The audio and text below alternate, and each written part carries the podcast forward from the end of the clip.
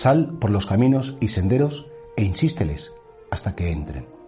Mirad, Jesucristo no ha venido para revelar a un grupito de selectos, de elegidos, pues el amor de Dios y la, vida eterna, sino que Jesucristo quiere llegar a todos los corazones de todos los hombres. Y por eso él cuando compara el reino de los cielos, pues con un banquete, con unas bodas, con la semilla, quiere que toda la humanidad sepa que han sido creados por amor y quiere que toda la humanidad sepa que les espera el amor eterno.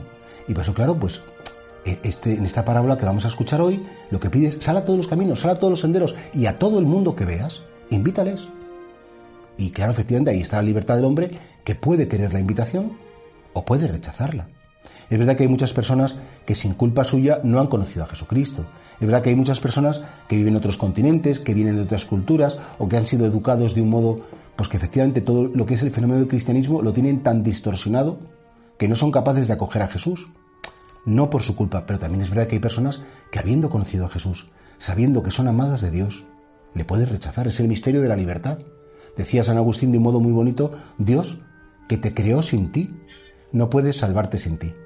O sea, creo que es precioso, en este sentido, que nos demos cuenta cómo el Señor nos invita. Que en definitiva nuestra relación con Dios es una relación a una invitación. A una invitación a estar bien. A una invitación a estar a gusto. Es decir, cuánta gente ve a Dios como el pesado, el inter. Me falta el rosario, tengo que ir a misa, me toca todavía hacer la oración, como diciendo, vaya carga esto de estar con el Señor. Cuando dices, no te equivoques. Si precisamente tu tiempo con Dios, estar con Él, tiene que ser un tiempo pues, de descanso, un tiempo de gozo, un tiempo de, como una especie de oasis en lo que es el caminar de la vida. Y si no lo entiendes así, creo que no has entendido nada. Creo que para ti Dios sigue siendo un Señor serio, antipático, que te pondrá todas las dificultades posibles para que puedas gozar de la salvación. Y así, este sal por los caminos, invítale, insísteles a que entren, es lo que la Iglesia Católica ha hecho desde siempre, la misión. Las misiones, y siempre en la Iglesia ha habido y habrá misioneros misioneros en casa, misioneros de los que son los padres con los hijos o los abuelos con los nietos, misioneros que son los amigos que transmiten la fe y también, ¿por qué no?, misioneros que dejan sus casas, dejan la comodidad y van a otros continentes, van a otros, lugares porque están convencidos que lo mejor que pueden hacer con su vida es dar a regalar a Cristo. Que Cristo es el mejor regalo de la humanidad. Que Cristo es lo más grande que le puede pasar a un ser humano.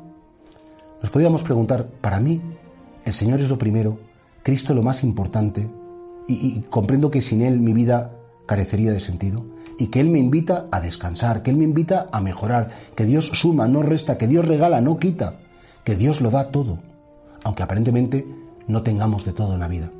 Y este significa sal los caminos.